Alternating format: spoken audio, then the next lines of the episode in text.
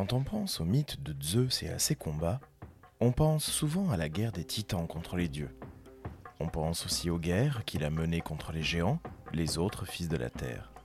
On pense encore aux guerres des humains les uns contre les autres, qu'il observe depuis son Olympe neigeux. Pourtant, on oublie souvent que Zeus n'a pas toujours été le dieu flamboyant que l'on a en tête, et qu'il a même failli perdre le pouvoir face à son plus grand ennemi, le monstre Typhon, d'une taille gigantesque. Prenons le temps d'observer son histoire par le petit bout du mythe. Aujourd'hui, Typhon, ou le monstre par excellence,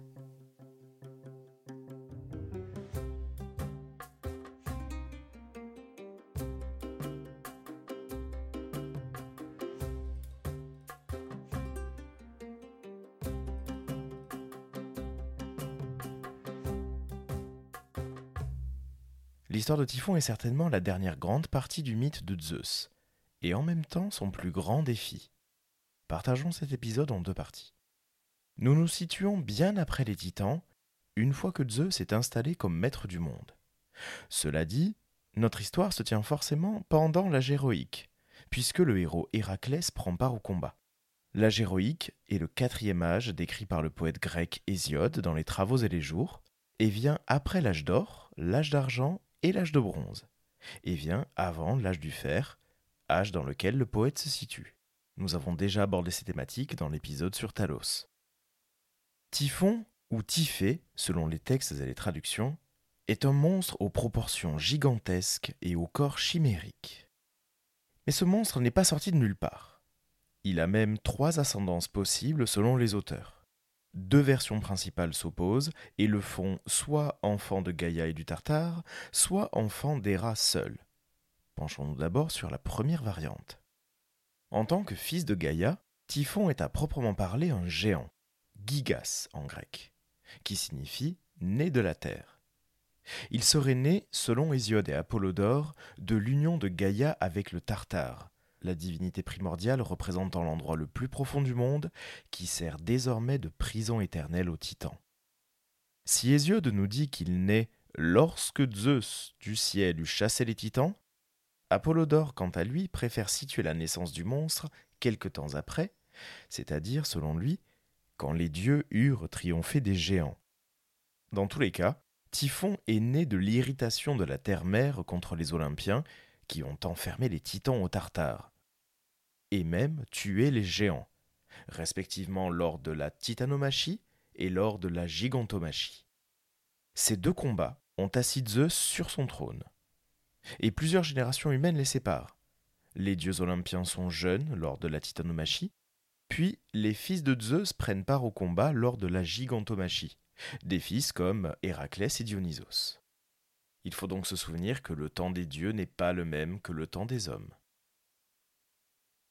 La version alternative veut qu'Héra soit la mère de Typhon, toujours par colère envers le dieu du ciel.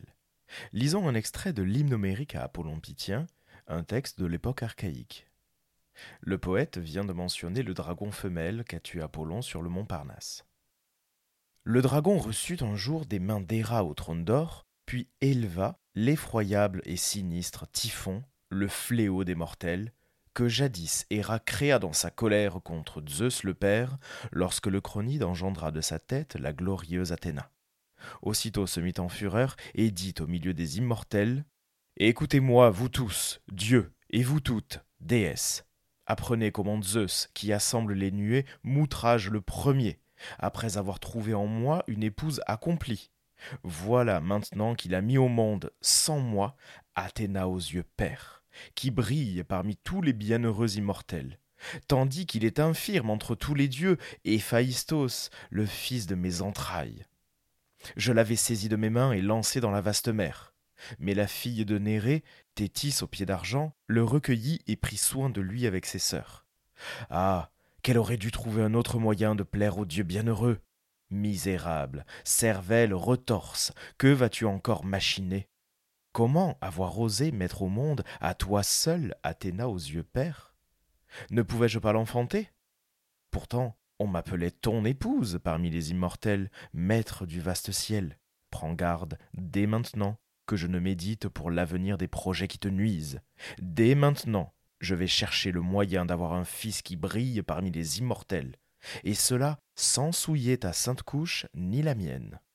Je ne hanterai pas ta couche, mais tout en étant loin de toi, je n'en serai pas moins avec les immortels. En parlant ainsi, elle s'éloigna des dieux dans sa colère. Aussitôt après, la noble Héra aux larges yeux fit une invocation et, du plat de la main, frappa le sol en disant ces mots. Écoutez-moi en cet instant, terre et vaste ciel de là-haut, et vous qui demeurez sous le sol autour du grand Tartare, dieu titan dont sont issus les hommes et les dieux. Entendez-moi, vous tous, en cet instant, donnez-moi un fils sans Zeus et qui ne lui soit en rien inférieur pour la force, qui l'emporte sur lui, au contraire, autant que sur Chronos, Zeus à la vaste voix. En s'exprimant ainsi, elle frappe le sol de sa forte main, et la terre, source de vie, en tressaillit. À cette vue, elle était joyeuse au fond du cœur, parce qu'elle croyait arriver à ses fins. Depuis ce jour, jusqu'à ce que l'année fût accomplie, elle n'entra plus jamais au lit du prudent Zeus, et jamais ne vint, comme naguère, s'asseoir auprès de lui sur son trône ouvragé pour y méditer de profonds desseins. C'était dans ces temples pleins de prières que, contente de ses offrandes, restait la noble Héra aux larges yeux. Mais lorsque les mois et les jours touchèrent à leur terme, et que vinrent les heures avec le retour du cycle de l'année, elle enfanta un être qui ne ressemblait ni aux dieux ni aux hommes, l'effroyable et sinistre Typhon, le fléau des mortels. Aussitôt, la noble Héra aux larges yeux se saisit de lui et vint ensuite confier ce monstre à l'autre monstre qui l'accueillit. L'aide de la bête gardant Typhon est bien plus importante que Typhon lui-même. Celui-ci n'apparaît pas dans le combat entre Apollon et le dragon qui a été cité au tout début de l'extrait. Cela dit, Héra apparaît comme une divinité ici malfaisante qui cherche enfin à se venger de Zeus directement et non pas sur les femmes que Zeus a conquises. Enfin, une troisième version est citée par un auteur que nous avons déjà rencontré, le fabuliste latin Hygin. Celui-ci a composé une petite fable résumant en quelques lignes la naissance et la vie du monstre. Tartarus engendra avec Tartara Typhon, extraordinaire par la taille et monstrueux d'aspect, à qui cent têtes de dragon étaient sorties des épaules, il provoqua Jupiter à un combat pour le trône. Et ici, le poète latin emploie le féminin de Tartarus, donc la version latinisée du Tartare, pour augmenter l'horreur de la naissance du personnage. La description est elle aussi bien intéressante, puisque ce monstre présente déjà des têtes de dragon. Quant à son nom même, Typhon, il a été repris de nos jours pour parler de ces tempêtes dévastatrices qui ont cours dans l'océan Pacifique. Et c'est d'ailleurs en cela qu'on peut rapprocher Typhon du dieu égyptien Seth, le frère d'Osiris. Lui aussi un dieu de la dévastation, lui aussi un dieu des orages. Et on retrouvera plus tard l'aspect animal propre aux divinités égyptiennes à l'intérieur du combat entre Typhon et Zeus. Hygin était loin d'être le seul auteur à dresser le portrait de ce monstre.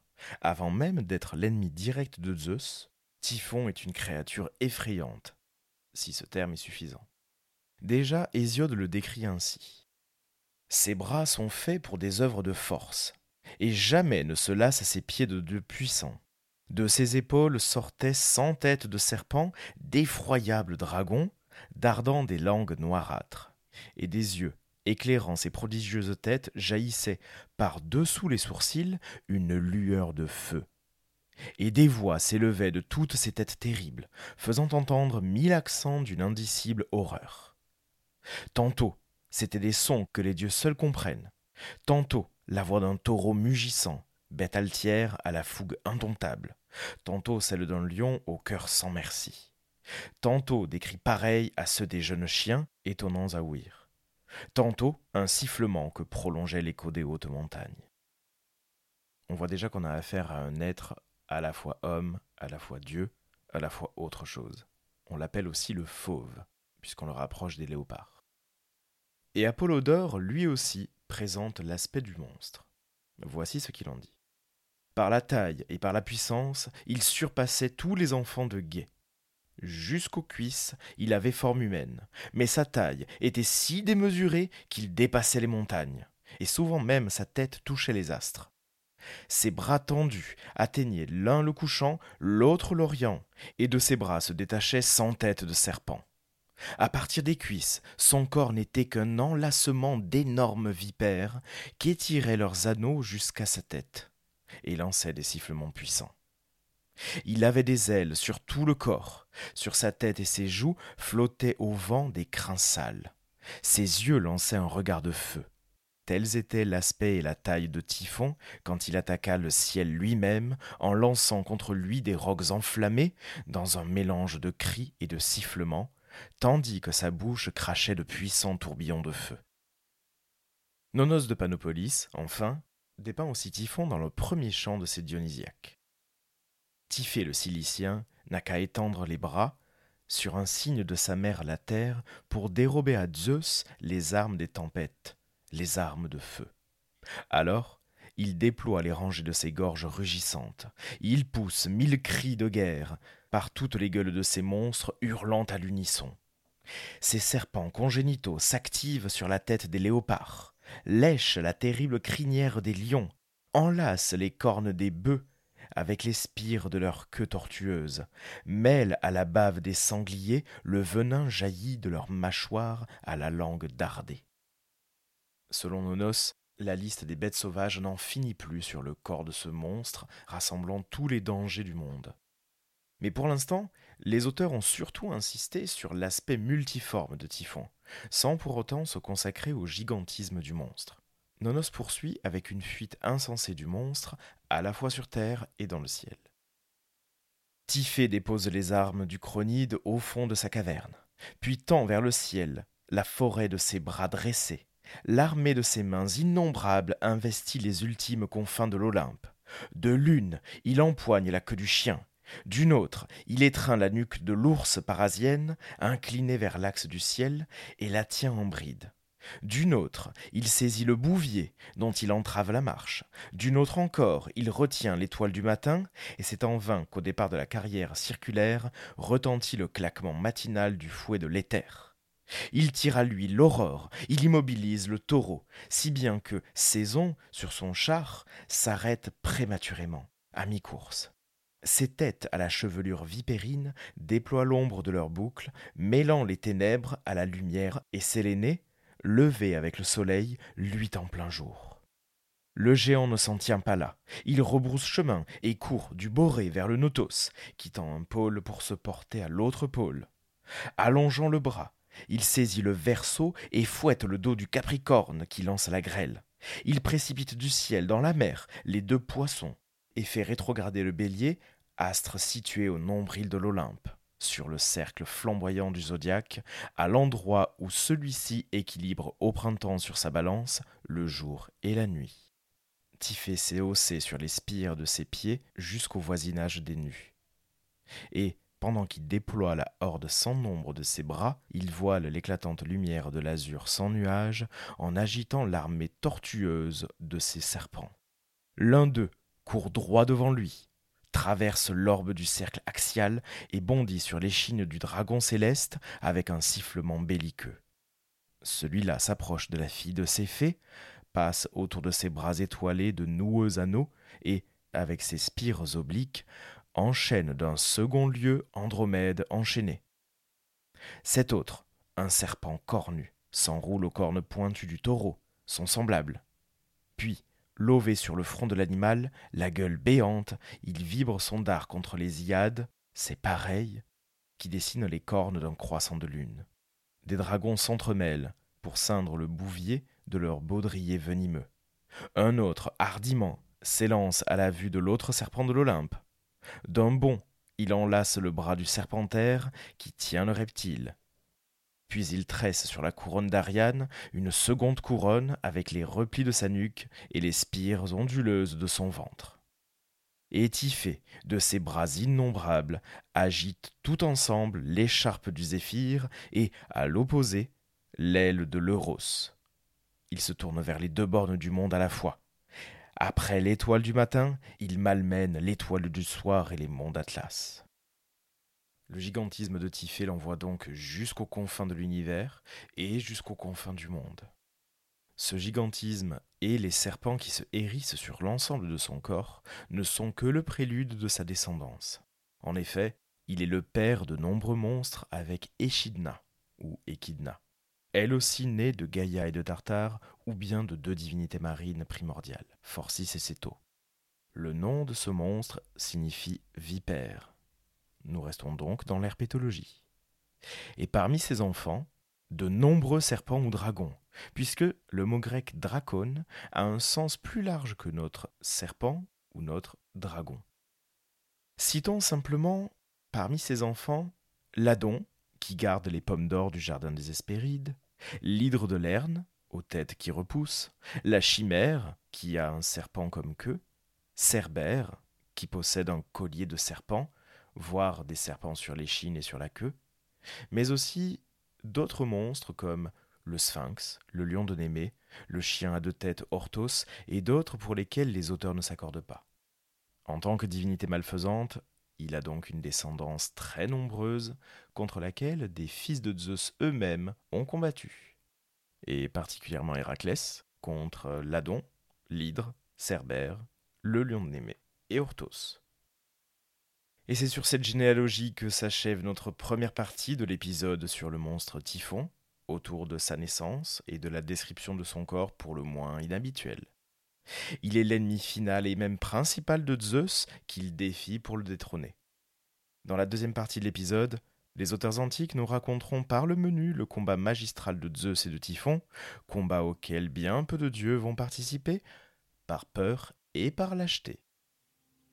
Merci d'avoir écouté cet épisode du podcast par le petit bout du mythe, tout du moins cette première partie. N'hésitez pas à vous abonner à ce podcast sur votre plateforme de streaming préférée et à laisser 5 étoiles sur Apple Podcast et Spotify. Vous pouvez aussi laisser un commentaire sur les plateformes qui le permettent. Je lis tous les commentaires et ça me fait très plaisir. Partagez cet épisode sur les réseaux sociaux pour que nous soyons toujours plus nombreux à faire vivre ces petites histoires de la mythologie. Venez suivre le prof de latin grec sur Instagram, tout comme par le petit bout du mythe. Vous pouvez prolonger l'aventure en lisant certains ouvrages qui ont été cités.